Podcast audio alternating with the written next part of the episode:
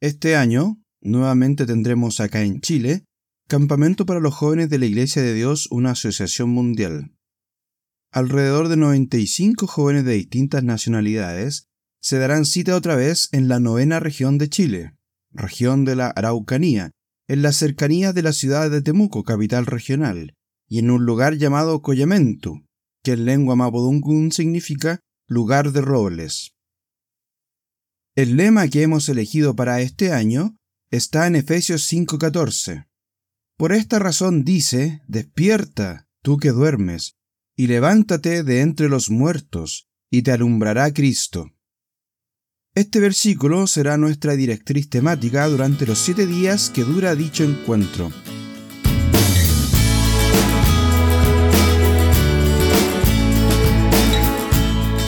Hola, mi nombre es Daniel Sepúlveda Solís y les doy la bienvenida a un nuevo capítulo de Algo para Reflexionar, el podcast dedicado a todos los jóvenes y jóvenes adultos de IDAM. Despierta, tú que duermes, y levántate de entre los muertos, y te alumbrará Cristo.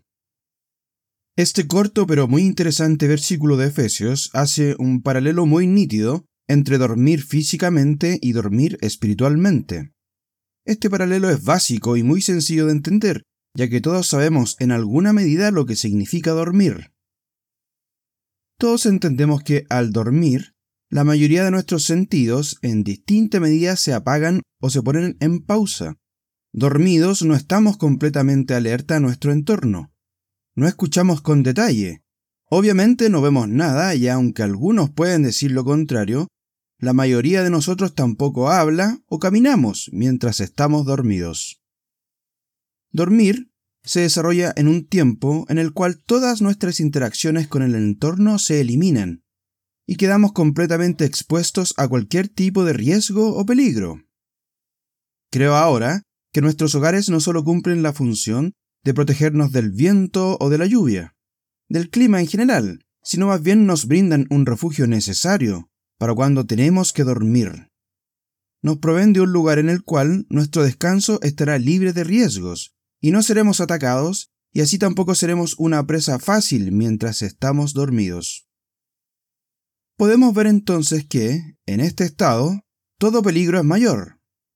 Si alguien quisiera causarnos daño o atacarnos, mientras estamos dormidos, el atacante tendrá mayores probabilidades de éxito.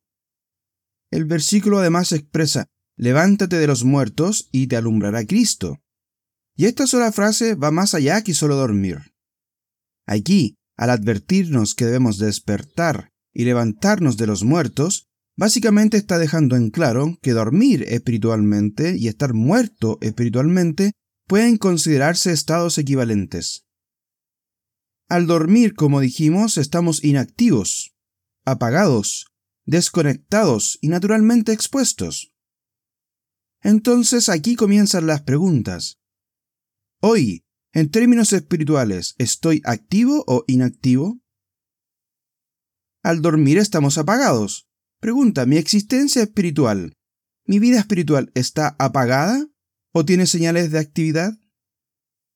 Sabemos que al dormir estamos completamente desconectados del entorno. Entonces pregunta, ¿mi realidad interna mis pensamientos, mis sentimientos, incluso mis actitudes y comportamiento se condicen con todo lo que se me ha enseñado?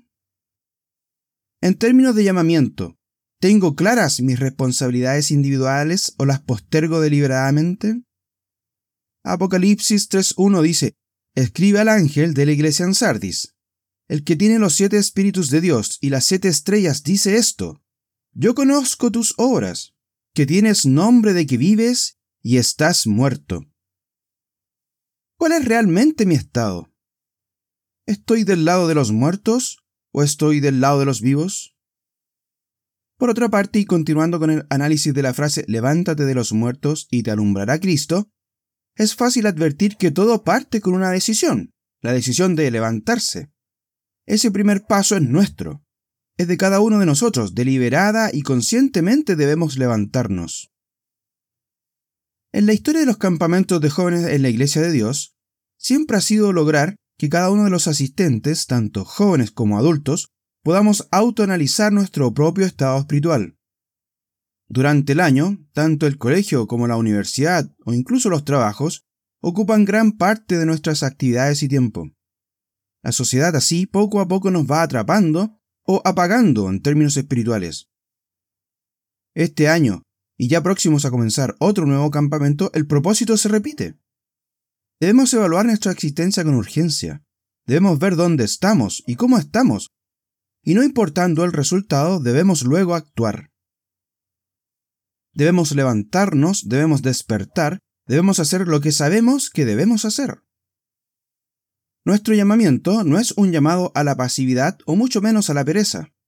Nuestro llamamiento es un llamado a la acción, al hacer, un llamamiento al despertar espiritual y por defecto al crecimiento espiritual. Sabemos que no podemos estar mucho tiempo en la misma situación. Debemos levantarnos de los muertos y avanzar. Trabajar en nuestra propia salvación y la de todos quienes nos rodean, ya sea familia o la congregación que habito. Debemos trabajar para que la luz de Cristo no solo ilumine mi existencia, sino la de todos en la iglesia. Adicionalmente, ya no es la opinión de algunos adultos que creen ver en todo evento los tiempos del fin. Hay muchas personas, incluso fuera de la iglesia y en otras religiones, que al ver los sucesos que van tomando lugar en la sociedad completa, advierten y entienden que los tiempos son complejos y oscuros. Guerras, desórdenes sociales, rampante egoísmo e individualismo. Por otro lado, advertir que las obras de la carne que están enumeradas en Gálatas 5:19 son pan de cada día. Y a donde quiera que miremos vemos inmundicia, lascivia, homicidios, envidias, celos, iras, contiendas y un largo etcétera. Debería ser esto entonces para cada uno de nosotros una clara y contundente señal. Debemos despertar, debemos levantarnos de los muertos. Ya quedan solo un par de días para el campamento y como siempre ha sido, esos días pasarán tan rápido como un rayo recorre el cielo nocturno. Debemos prepararnos correctamente desde entonces para este año, para que el resultado del campamento sea aún mejor que el resultado del año anterior. En alguna medida la respuesta a los estímulos que recibimos durante el campamento puede determinar mi éxito o fracaso en este nuevo ciclo.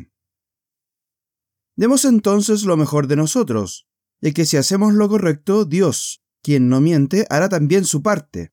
Y de esta forma podremos asegurarnos no solo el éxito para este nuevo siglo, porque si hacemos de este proceso una forma de vivir, tarde o temprano podremos decir lo mismo que dijo el apóstol al verse cerca de su final. He peleado la batalla, he acabado la carrera, he guardado la fe. Por lo demás, me está guardada la corona de justicia, la cual me dará el Señor, juez justo en aquel día, y no solo a mí, sino también a todos los que aman su venida. Esto es algo para reflexionar.